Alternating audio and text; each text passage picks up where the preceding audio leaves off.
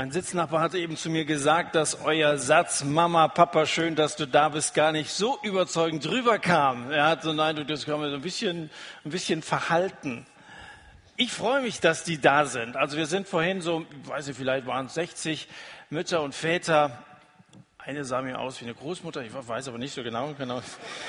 Ähm, drüben gewesen sind, haben einen sehr, sehr schönen Austausch gehabt. Also die sitzen jetzt drüben. Wenn das Jugendliche wären, würde ich sagen, brüllt mal so laut, dass wir es hier drüben hören.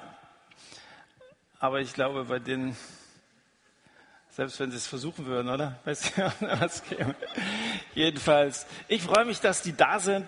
Und der Tim hat das ja vorhin so ein bisschen begründet, warum wir also diesen, diesen äh, Infoteil heute Nachmittag hatten, weil einige, wie hast du gesagt, Eltern ein bisschen neugierig sind. Das, das, ist, das nenne ich eine ganz positive Art von Neugierde. Es gibt ja Neugierde und Neugierde. Es gibt schon eine Art von Neugierde, die hm, hässliche Auswüchse hat. Ich weiß nicht, ob du aus dem Dorf kommst. Wer, wer kommt aus dem Dorf? Guck mal. Umgekehrt, wer kommt denn aus der Stadt? Sag mal, da bleibt ja keiner mehr übrig. Die allermeisten kommen aus irgendwelchen Ortsteilen hier. Im Dorf ist das ja besonders schlimm. Da gibt es ja sowas wie Dorftratsch, oder? Bei euch wahrscheinlich nicht, aber da wird geredet übereinander. Treffen sich da so zwei Frauen bei Edeka. Ich habe deinen Mann so lange nicht mehr gesehen. Ist der krank? Ich weiß ganz genau, dass der ausgezogen ist, ja, aber man will ein bisschen was, was rausfinden, ja. Also Neugierde erweitert das Wissen ja so ein bisschen. Und wenn man etwas weiß, dann ist man anderen so ein bisschen überlegen. Wissen vermittelt Überlegenheit.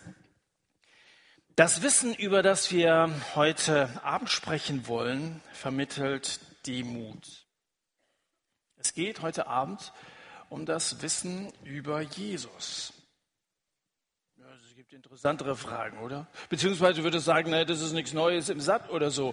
Es ist eine überaus wichtige Frage. Wer ist eigentlich Jesus? Das Matthäus-Evangelium berichtet, wie Jesus seine Jünger mal so ein Stück zur Seite nimmt und mit ihnen so eine Art Meinungsumfrage durchführt. Da fragte sie, was sagen die Leute, wer ich bin, für wen halten sie mich? Und dann kommen verschiedene Antworten. Dann sagen sie, sie halten dich für einen zweiten Johannes, den Täufer. Andere sagen Elia oder Jeremia oder irgendeiner der Propheten. Und ich würde mal sagen, dass die Liste der Meinungen über Jesus im Laufe der Jahrhunderte von damals angefangen immer länger wurde. Die Leute interpretieren die, diese Person sehr unterschiedlich. Manche sagen, dass er ein vorbildlicher Mensch war, nicht mehr, aber auch nicht weniger. Andere halten ihn durchaus für einen Theologen, aber auch einer der Religionsstifter natürlich oder er ist ein Revolutionär gewesen. Man hat ihm schon so manchen Titel zugeschrieben. Wir werden heute Abend sehen, wie ein gewisser Zachäus oder auch Zack, so wie Zack Efron, ja? Z-A C, so könnte man das abkürzen, wie also dieser Sack dieser Frage nachging. Und vor allem wollen wir sehen, was denn die Antwort auf diese wichtige Frage ist. Wir wollen uns heute Abend den Text mal auf der Leinwand anschauen, bisschen kreative Art und Weise, äh, und, und lesen jetzt mal Lukas Kapitel 19, 1 bis 10. Jesus kam nach Jericho. Das, was uns der Marco vorhin von letzter Woche als Wiederholung dargeboten hat, spielte sich ja noch vor der Stadt ab. Jetzt aber, er kommt also nach Jericho und zog durch die Stadt. Dort lebte ein Mann namens Zachäus. Er war der oberste Zolleinnehmer und war sehr reich. Er wollte unbedingt sehen, wer dieser Jesus sei. Also genau die Frage, die wir uns eben gestellt haben. Wer ist eigentlich Jesus? Aber er war klein wie Hannah und die Menschenmenge versperrte ihm die Sicht. Was willst du machen, ja? Der hat ja noch Glück, der kann ja zwischen den Armen durchgucken, aber, ja? Okay. Okay. So lief er voraus und kletterte auf einen Maulbeerfeigenbaum, falsch getrennt, um Jesus sehen zu können, wenn er vorbeizog. Als Jesus an die Stelle kam, schaute er hinauf und redete ihn an. Zachäus, komm schnell herunter, ich muss heute dein Gast sein. Zachäus stieg sofort vom Baum und nahm Jesus mit großer Freude bei sich auf. Alle waren darüber entrüstet, dass Jesus bei so einem schlechten Menschen, ich glaube, einkehrte. Umbruch ist ein bisschen anders als ursprünglich. Aber Zachäus wandte sich an den Herrn und sagte zu ihm, Herr, ich verspreche dir, ich werde die Hälfte meines Besitzes den Armen geben. Und wenn ich jemanden betrogen habe, will ich ihm das Vierfache zurückgeben. Da sagte Jesus zu ihm, heute hast du mit deiner ganzen Familie die Rettung erfahren, denn trotz allem bist auch du ein Nachkomme Abrahams. Der Menschensohn ist gekommen, um die Verlorenen zu suchen und zu erretten, steht da unten noch drunter.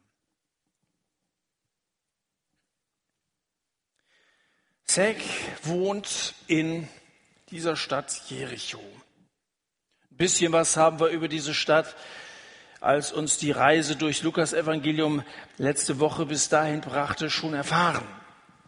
Dort bei Jericho wurde 63 vor Christus im Bruderkampf der Hasmonäer die Entscheidungsschlacht ausgetragen, die die Römer ins Land rief, um mal so ein klein bisschen Geschichte mit euch durchzunehmen. Von Jericho aus eroberte Pompeius Jerusalem. Da fing es ein, der Einfall in das Land der Juden. 30 vor Christus wurde Jericho von Augustus an Herodes den Großen übergeben.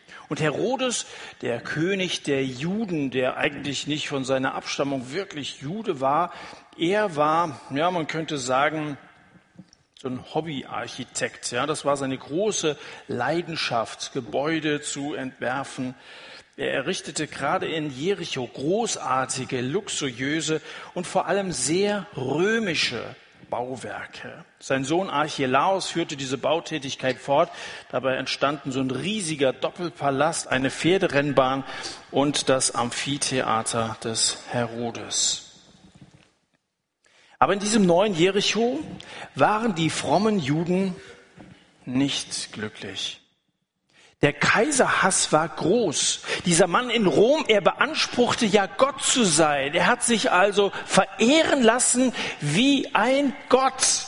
Und jeder Jude hat doch mit der Muttermilch aufgesogen, dass es nur einen Gott gibt. So beginnen die zehn Gebote, die ja das Alte Testament äh, ausmachen, die von diesem, diesem einen Gott sprechen, der sagt, ich bin der Herr dein Gott. Du sollst keine anderen Götter neben mir haben. Auch da könnte man sagen, ist im Laufe der Jahrhunderte eine riesige Liste entstanden an Alternativen, die man neben diesem Gott verehren kann, denen man so seine ganze Zeit, seine ganze Aufmerksamkeit widmet. Gott ist ein bisschen eifersüchtig, wenn er sagt, bitte keine anderen neben mir. Du und ich, wir gehören alleine zusammen. Hab keine anderen Götter. Und da gibt es einen Menschen, der also Vielleicht hat er es nie so ausgesprochen, aber dieser Titel Augustus, die man ihm gegeben hat, das ist nicht sein ursprünglicher Name gewesen, heißt der Erhabene. Und in Jesaja Kapitel 57 steht, dass der Herr der Hohe und Erhabene ist. Eigentlich hat keiner Platz gegen, neben Gott.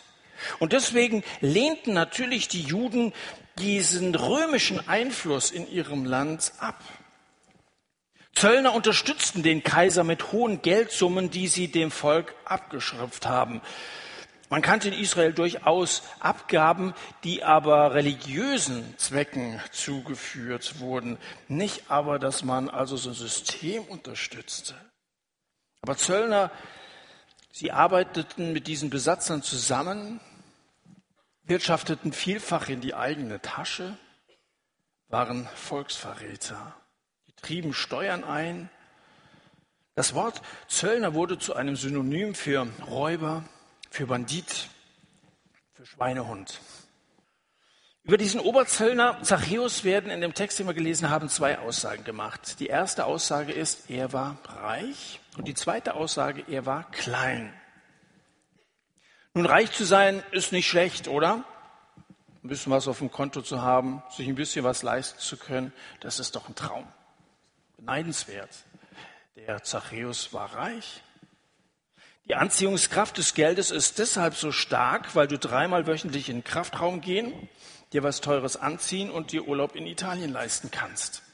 Ist doch cool, ein bisschen Geld zu haben. Allerdings, um an finanzielle Mittel zu kommen, ist Menschen oft jedes Mittel recht. Zachäus, er war ein kleiner Ganove, der sich unrechtmäßigen Erwerb angeeignet hat, um das mal vornehm auszudrücken. Das ist eine, er war reich. Und das Zweite, was über ihn gesagt wird, ist, dass er klein war. Und er war nicht nur körperlich klein, dazu kann ja keiner was. Er war gering geachtet in den Augen seiner Mitmenschen. Also neben seinem Reichtum hatte der sich einen üblen Ruf angeeignet. Sünder nannten sie ihn. Abgestempelt hatten sie ihn. Er war klein in den Augen seiner Mitmenschen, dieser Steppke, der die Finanzlöcher der Römer zu stopfen hatte. Weißt du, Anerkennung genießen Leute, bei denen man weiß, wo man dran ist.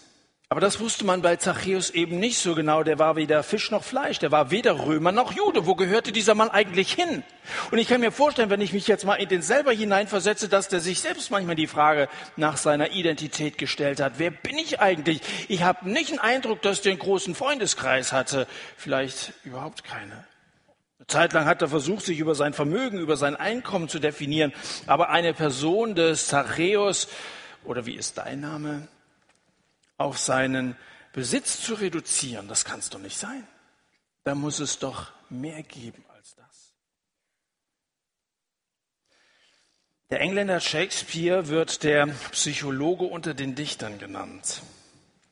Meisterhaft versteht er das in seinen Werken hm, zu beschreiben, was in der menschlichen Seele vorgeht.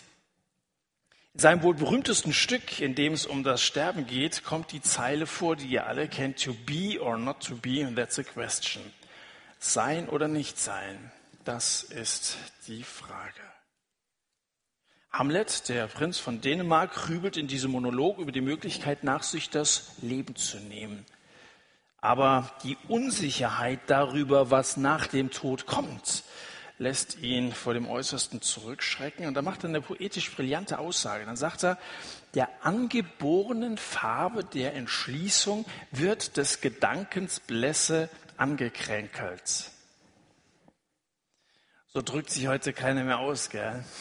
Aber der Satz ist so wahr. Ich wiederhole nochmal.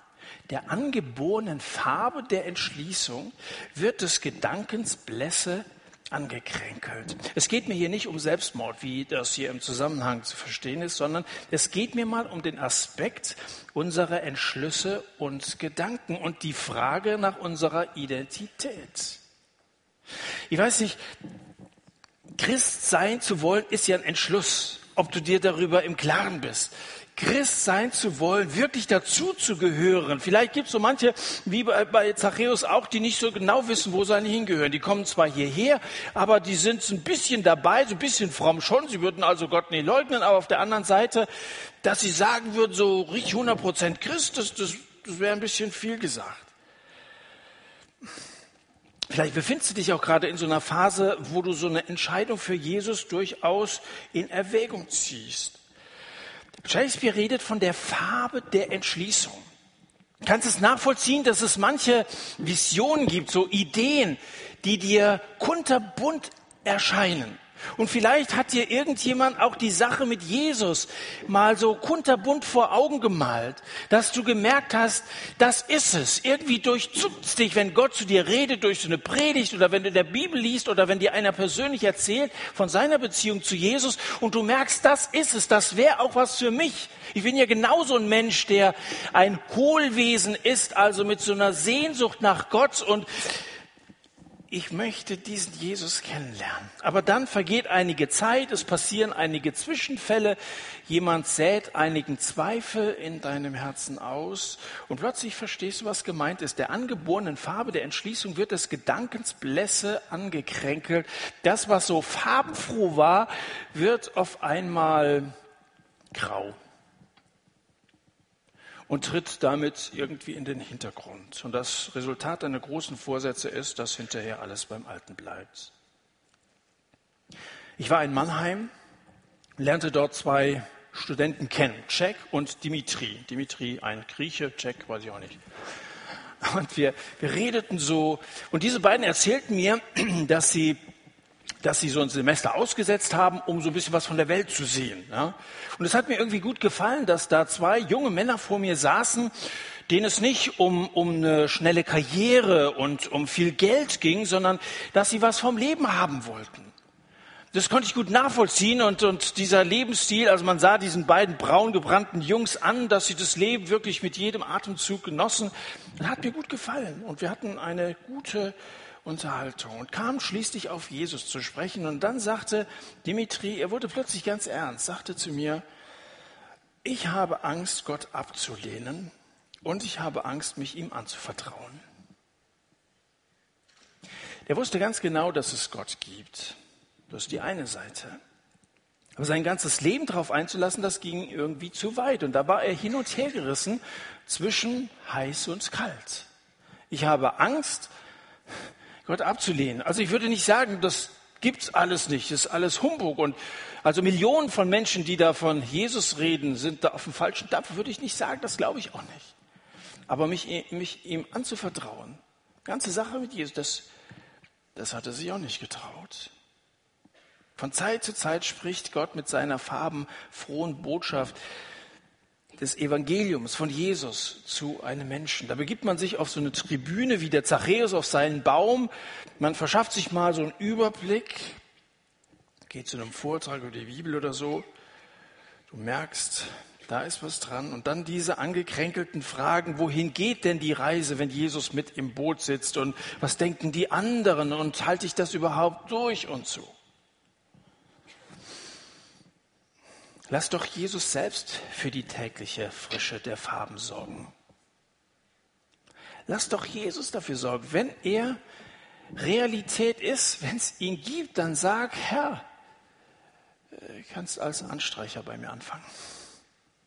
Ich möchte, dass es farbenfroh wird in meinem Leben. Und dann lass diese Farben, das, was Jesus in dir bunt und hell macht, nicht verblassen. Erlaub's nicht, dass die unter so einem Schleier des Alltags ergrauen. Tritt doch mal raus aus der Masse und bekenn dich zu Jesus. Sei als Christ erkennbar. Für blasse, graue Blüten interessiert sich keine Biene und kein Schmetterling.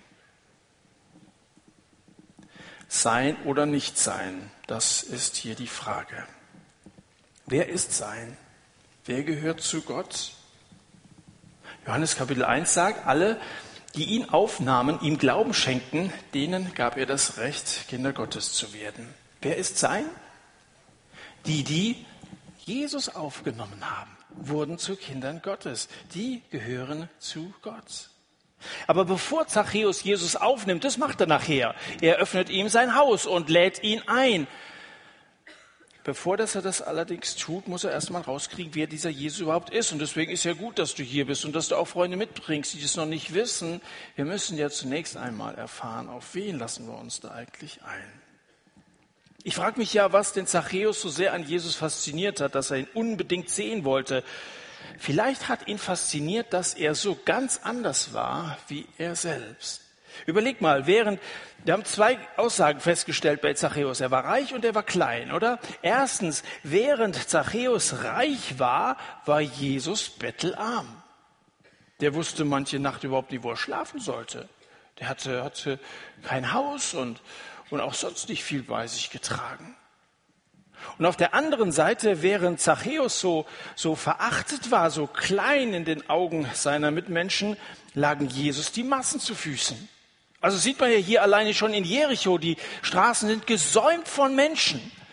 Alles, was Beine hat, ist auf der Straße in Jerusalem, da hat man sogar Zweige von den Bäumen abgemacht, um die vor Jesus auszubreiten, welche Ehre die dem erwiesen haben. Das war ja genau das Gegenteil, wie es Zachäus erfahren hat. Das haben die nie gemacht, wenn der durch die Straßen ging.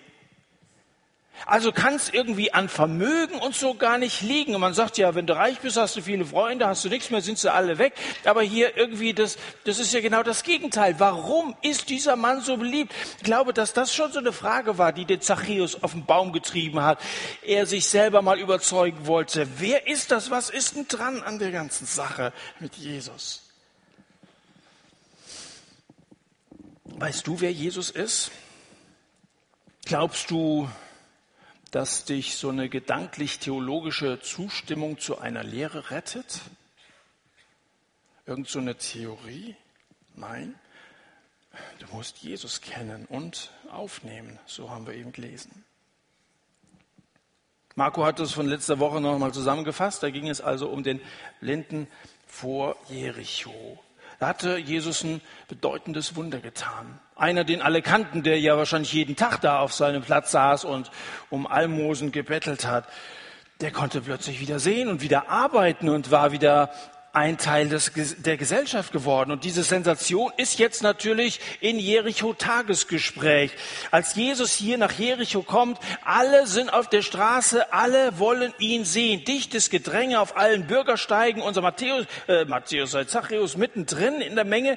Aber so sehr er seinen Hals reckt und sich auf die Zehenspitzen stellt, er sieht nichts. Ging wahrscheinlich so wie euch da in der letzten, zweitletzten Reihe, die ihr nur den Kopf des Vordermannes seht. Soll ich mal ein bisschen zur Seite gehen, dann könnt ihr mich vielleicht besser sehen. Also, und es war ja nicht so, dass er den Hinterkopf seines Vordermanns sah, sondern er sah Schultern und Rücken, weil er war ja noch eine Etage kleiner. Ähm, war nichts zu machen. Genauso klein wie er ist, so groß ist die Wut der Leute auf ihn. Die hätten ihn ja gerade, weil er so klein war, nach vorn lassen können. Sagt man ja, gell? kommt der Faschingszug durch, lass mal die Kleinen nach vorn. Die Hanna würde man wahrscheinlich kommen, lass mal. Dann können sie besser sehen. Und hätten sie ja hier auch so, lass mal die Kleinen nach vorne. Beim Gruppenfoto sagt man doch, die Kleinen nach vorne, ist doch ganz klar. Macht man doch nicht umgekehrt. Hier haben sie es ganz bewusst umgekehrt gemacht.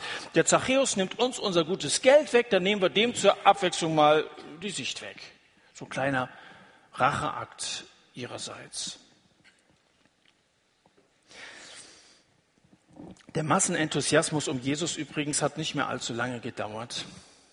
Noch einmal, vielleicht am gleichen oder am nächsten Tag, jubelten ihm die Leute in Jerusalem zu und danach kam sein Verrat, kam seine Inhaftierung, seine Verurteilung und schließlich seine Hinrichtung. Und seitdem jubeln die Leute nicht mehr über Jesus. Man will in der Mehrheit von Jesus nichts mehr wissen. Und es ist so interessant, dass so wie die Masse denkt, das auch irgendwie manipuliert, oder? Es geht ganz viel so ähnlich wie Zachäus. Sie können Jesus wegen der Masse nicht sehen.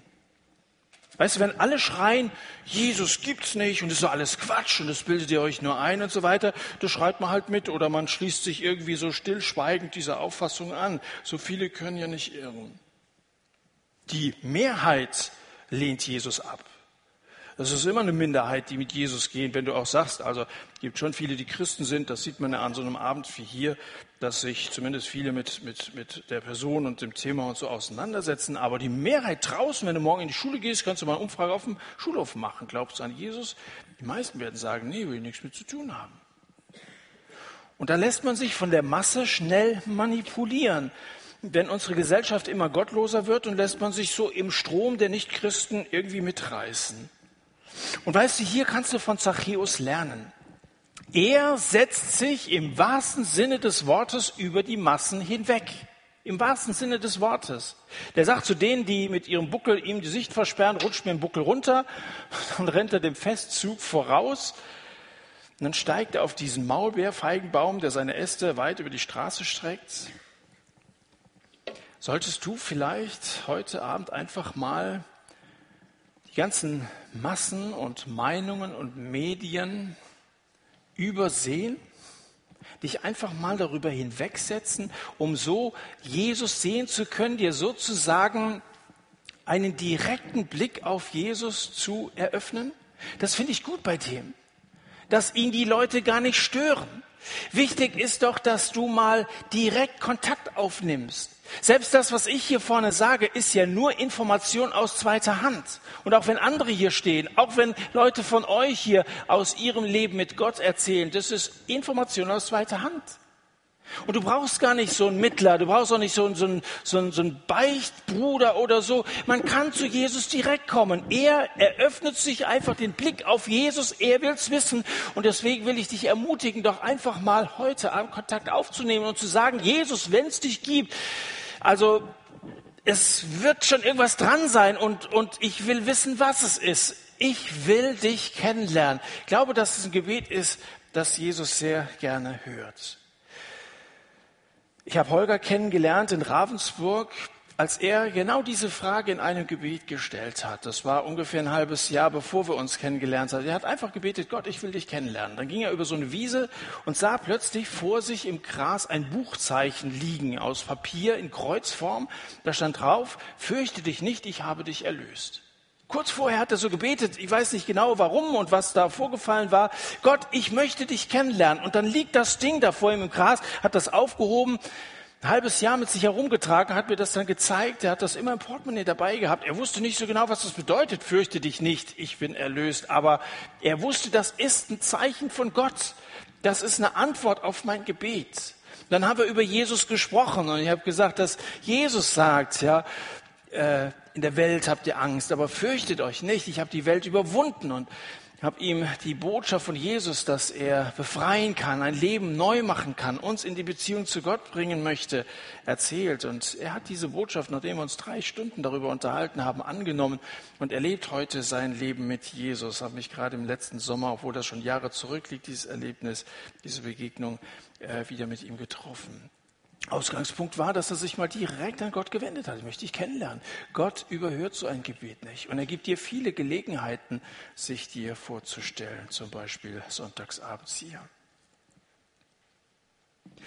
Da sitzt er also da oben wie so ein Laubfrosch auf seinem Baum, macht Stielaugen, hat sich im dichten Blattwerk versteckt. Ein Junge auf den Schultern seines Vaters hat ihn dennoch entdeckt, ihm die Zunge ausgestreckt. Er hatte wirklich zu leiden unter seinem Ruf der Zachäus. Aber plötzlich gilt alle Aufmerksamkeit dem, der jetzt die Straße entlang kommt. Zachäus hatte einen guten Platz erwischt. Von hier aus konnte er alles ganz genau beobachten. Jesus kommt näher und näher. Und jetzt, welch ein Glück, jetzt bleibt er sogar stehen, direkt unter seiner Tribüne. Das heißt also, wenn er jetzt da eine kleine Rede hält, er ist richtig nah dran. Aber wo guckt er denn hin? Schnell nimmt Zachäus ein Blatt, reicht einen Ast, hält den vors Gesicht. Er hat mich gesehen, er hat mich nicht gesehen, er hat mich gesehen, er hat mich nicht gesehen. Und dann auf einmal so eine Stimme aus dem Untergrund, Zachäus, er hat mich gesehen. Zachäus. Manche werden wahrscheinlich gewartet haben, wann tut Jesus wieder mal ein Wunder. Könnte sein, dass deswegen so viele Leute auf der Straße waren. Jesus tat doch immer Wunder. Und auch mal eins sehen. In dieser Geschichte kommt gar kein Wunder vor, oder? Oder doch? Das Wunder ist eigentlich das, dass Jesus seinen Namen kennt. Die beiden hatten ja nie eine Begegnung. Ach, guck mal, da oben sitzt übrigens der Zachäus. Er hat sich ja wirklich bewusst gerade versteckt und von den anderen irgendwie abgesetzt. Jesus spricht ihn mit seinem Namen an. Und weißt du, heute Abend sieht Jesus auch nicht hier einen Saal voller Leute, eine Empore voller Leute, so ein Foyer voller Leute oder die Erwachsenen drüben sondern er sieht den Einzelnen, jeden Einzelnen und kennt jeden Einzelnen mit Namen. Bevor der Mensch sieht, wird er schon von Gott gesehen.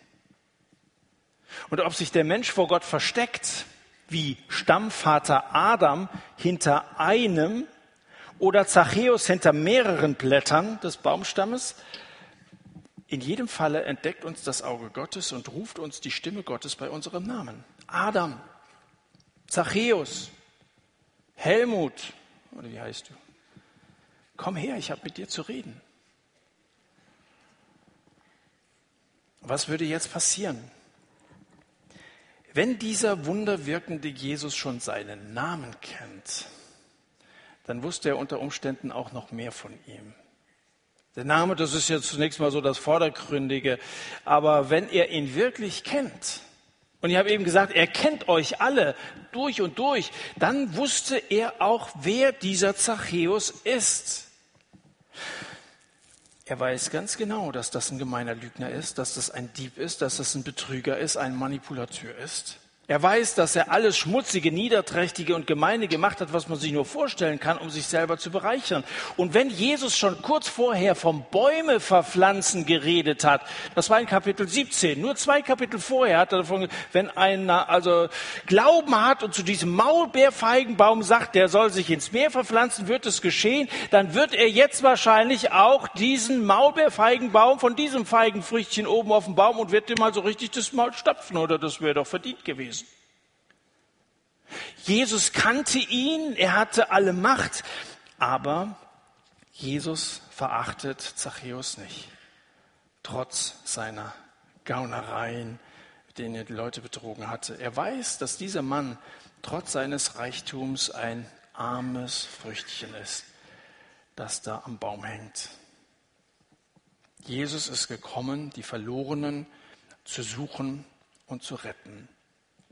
Es heißt hier wörtlich, er sah zu ihm auf.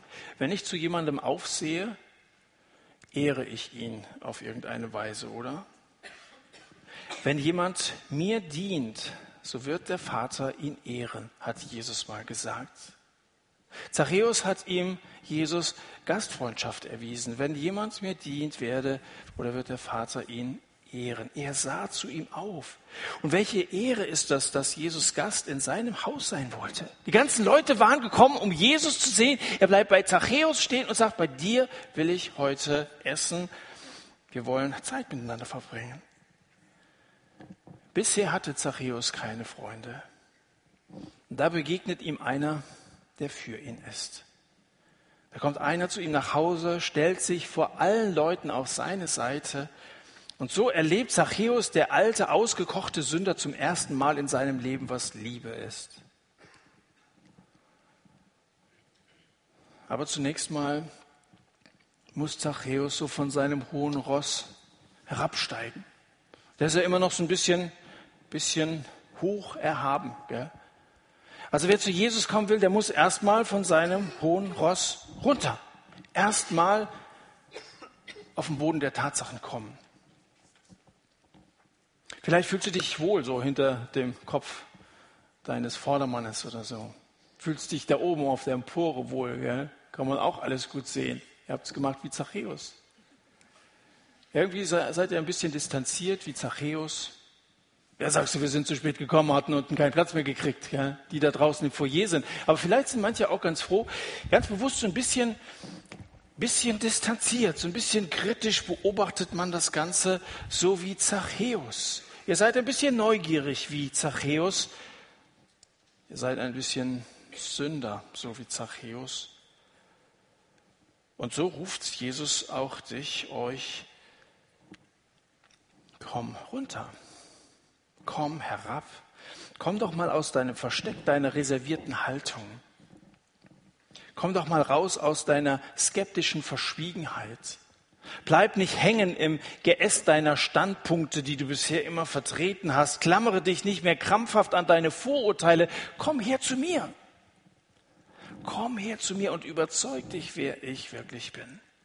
Und jetzt könnt ihr euch ja vorstellen, so steht es ja auch im Text, dass das Entsetzen der Menge groß ist. Im Bau von diesem Fuchs ausgerechnet bei dem, Zachäus ist ein Schlimmer. Der Jesus hat ja keinen Schimmer. Alle hätten erwartet, dass Jesus zum Mittagessen beim Herrn Bürgermeister oder zumindest beim Herrn Pfarrer einkehrt, aber doch nicht bei Zachäus, dem größten Schlitzuhr von ganz Jericho. Weißt du nicht, wer das ist? Bei einem Sünder ist er eingekehrt, sagen sie in Vers 7. Aber eben dieser Satz, den die braven Bürger mit ihrer ganzen moralischen Entrüstung aussprechen, ist die frohe Botschaft der Geschichte. Das ist im Grunde genommen die Zusammenfassung der Weihnachtsgeschichte oder der ganzen Bibel. Und ich spreche jetzt mal diesen Satz nicht so in einem maulenden Ton, wie die das sagen, so bei einem Sünder ist er eingekehrt, also so voller Entsetzen, sondern mal so in einem dankbaren Triumph. Bei einem Sünder ist er eingekehrt. Gott sei es gedankt, der ist nicht auf der Suche nach Selbstgerechten, sondern nach Sündern. Und ganz egal, was in meinem Leben ist, was ich ausgefressen habe, er ist bereit zu kommen, er kehrt ein und er bringt Dinge wieder in Ordnung. Letztes oder vorletztes Jahr habe ich mit einer Frau gesprochen, habe gesagt, Gott liebt Sünder. Diese Frau hat gesagt, das kann nicht sein. Und ich habe ihr versichert und von der Bibel her gezeigt, Gott liebt Sünder. Die hat es nicht fassen können. Vielleicht geht es dir auch so. Er liebt dich. Gott liebt Sünder. Die haben das so ein bisschen überheblich gesagt. Bei einem Sünder ist eingekehrt. Lass uns das doch mal jubeln. Vielleicht habt ihr so ein Lied nachher. Singen wir zusammen. Bei einem Sünder kehrt Jesus ein. Bei dir will er einkehren. Bei dir will er was in Ordnung bringen. Er ist der Heiland. Er ist gekommen, zu suchen und zu erretten, was verloren ist. Nicht die, die meinen, bei mir ist alles in Ordnung, sondern die, die verwundet sind in ihren Herzen, verletzt sind, die auf der Suche sind, die so einen riesen Durst haben, so einen geistlichen Durst und bisher nicht wussten, wo sie diesen Durst stillen können. Jesus sagt zu Zack, ich muss heute dein Gast sein. Heute heißt, du hast keine Zeit zu verlieren. So wie du jetzt rumhängst, unentschieden zwischen Ja und Nein, so kannst du nicht bleiben. Jesus sagt, komm, entscheide dich. Ich will heute in dein Leben, nicht morgen, nicht übermorgen, auch nicht nächste Woche oder so. Morgen kann es ja schon zu spät sein, weil der Ast, auf dem du sitzt, vielleicht schon längst abgebrochen ist, Jesus längst vorbeigezogen ist. Vielleicht merkst du, dass Jesus etwas von dir will. Weiß nicht so genau was, aber er will was von dir. Und dann denkst du gleich wieder so diese ja, angekränkelten Fragen, dass Jesus dir da hunderttausend Vorschriften macht, das darfst du nicht und jenes musst du sein lassen und so, bis dass das Leben überhaupt keinen Spaß mehr macht. Aber wo steht denn das? Also hier in dieser Geschichte, da steht kein einziges Wort darüber, dass Jesus irgendwas von ihm verlangt, irgendwelche Bedingungen stellt. Und das ist ja gerade das Herrliche, dass du bei Gott Anerkennung bekommst, ohne dass du irgendetwas leisten musst. Der sagte nicht zum Zöllner, zieh dich erstmal anständig an, du hast dich da auf dem Baum ganz schmutzig gemacht. Oder werd erstmal ein anständiger Mensch, entschuldige dich bei allen, die du betrogen hast, zahl das geklaute Geld zurück und so, bring mal dein Leben in Ordnung. Wenn du das alles gemacht hast, dann, dann werde ich vielleicht mal, wenn ich noch Zeit habe, im Terminkalender mal gucken, werde ich mal dein Gast sein. Keine Bedingung, sondern nur die Verheißung, ich komme, um die Verlorenen zu suchen und zu retten. Und als Zachäus Jesus dann aufgenommen hat, dann bekennt er ihm sein ganzes Fehlverhalten. Und über den Schadenersatz ist er bereit, 50 Prozent seines Vermögens den Armen zu geben, ein Internat im Kongo zu unterstützen und ähnliches mehr. 50 Prozent. Also erstmal hat er alles zurückgezahlt, was er zu viel genommen hat. Das wird schon mal eine ganz schöne Summe gewesen sein. Was dann übrig geblieben ist, davon 50, nicht 10 Prozent, 50. Die Bibel spricht ja so vom Zehnten, den wir für Gott und seine Sache geben sollten. Hast du übrigens schon mal ausgerechnet, was das ist? Ja, man könnte sagen, das ist ja kein neutestamentliches Prinzip, aber weißt du, es steht auf der letzten Seite des Alten Testamentes, als wollte Gott es nochmal so ins Neue Testament rüberrufen. Ich glaube, das ist ein ganz guter Richtwert, 10 Prozent. Aber er sagt nicht 10 Prozent, er sagt 50 Prozent. Und jetzt müssen wir uns mal die Frage stellen, wer ist eigentlich Zachäus? Vorhin haben wir die Frage gestellt, wer ist Jesus? Aber jetzt müssen wir mal, wer ist denn, der ist ja gar nicht mehr wiederzuerkennen. Er ist ein neuer Mensch. Er ist tatsächlich nicht wiederzuerkennen. Der, der vorher gerafft hat, wo er konnte, ist plötzlich freigebig geworden. Ein neuer Mensch. Vielleicht wirst du heute Abend auch, wenn du Jesus in dein Leben reinlässt, manches aus deinem Leben rausschmeißen. Geklaute CDs oder irgendwelches unterschlagenes Geld. Kannst du es vielleicht nicht vorstellen, aber wenn du Jesus erstmal in dein Leben reinlässt, dann bekommst du auch die Kraft, dich zu ändern. Ich fasse das Ganze nochmal zusammen. Zachäus hatte Sehnsucht nach Jesus, weil dieser so ganz anders war als er. Hast du ein bisschen Sehnsucht? Dann mach es so wie Zachäus. Das ist das Zweite. Er setzte sich über die Massen und Meinungen der anderen hinweg, um eine ganz persönliche Begegnung mit Jesus zu haben. Beginn doch mal die neue Woche mit so einem Gebet. Jesus, ich will dich kennenlernen und ich will dich in dieser Woche, steht immerhin aus sieben Tagen, irgendwie erleben. Ich kann dir auch nicht sagen, wie er das Gebet erhören wird, aber er freut sich über so ein Gebet, wenn du es ehrlich meinst. Jesus, ich will mich mal über die Massen einfach hinwegsetzen und mich gar nicht bequatschen lassen von irgendwelchen Leuten, die was über dich sagen oder auch irgendwie schlecht über dich reden. Ich will es von dir wissen. Und das Dritte, Jesus bringt Rettung in Zachäus Haus. Und damit haben sich zwei Suchende gefunden. Zachäus wollte unbedingt wissen, wer Jesus ist und Jesus sagt am Ende, ich bin gekommen zu suchen und zu retten, was verloren ist. Zwei Suchende haben sich gefunden und ich glaube, man kann sagen, waren glücklich und zufrieden bis an sein Lebensende. In beiden Häusern jedenfalls war Freude. Auch im Haus des Vaters im Himmel, denn es ist Freude im Himmel über Sünder, die Buße tun. Heute Abend steht Jesus vor dir. Du brauchst nichts anderes zu tun, als ihn einzuladen und anzunehmen. Wenn ich das richtig einschätze, ist das so in dieser Reihe, wo es um Entscheidungen für Jesus ging, zunächst mal der letzte Abend. Die letzten Wochen haben wir euch immer wieder dazu aufgefordert, eine Entscheidung für Jesus zu treffen. Ab nächste Woche ändert sich so der Themenschwerpunkt wieder so ein bisschen.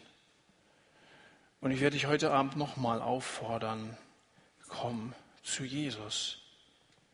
Lad ihn ein, dass er zu dir kommt, sodass zwei Suchende sich finden. Er steht an der Tür und klopft an und will von dir hineingelassen werden. Vielleicht spürst du sein Klopfen schon seit Wochen. Und jetzt ist vielleicht der Zeitpunkt gekommen, weil Jesus sagt heute, dass du ihm die Tür aufmachst. Er wird einen neuen Menschen aus dir machen. Wer ist Jesus? Er ist der Suchende und Rettende. Wenn sich heute zwei Suchende finden, dann kann ich dir zu deiner Neugierde nur gratulieren.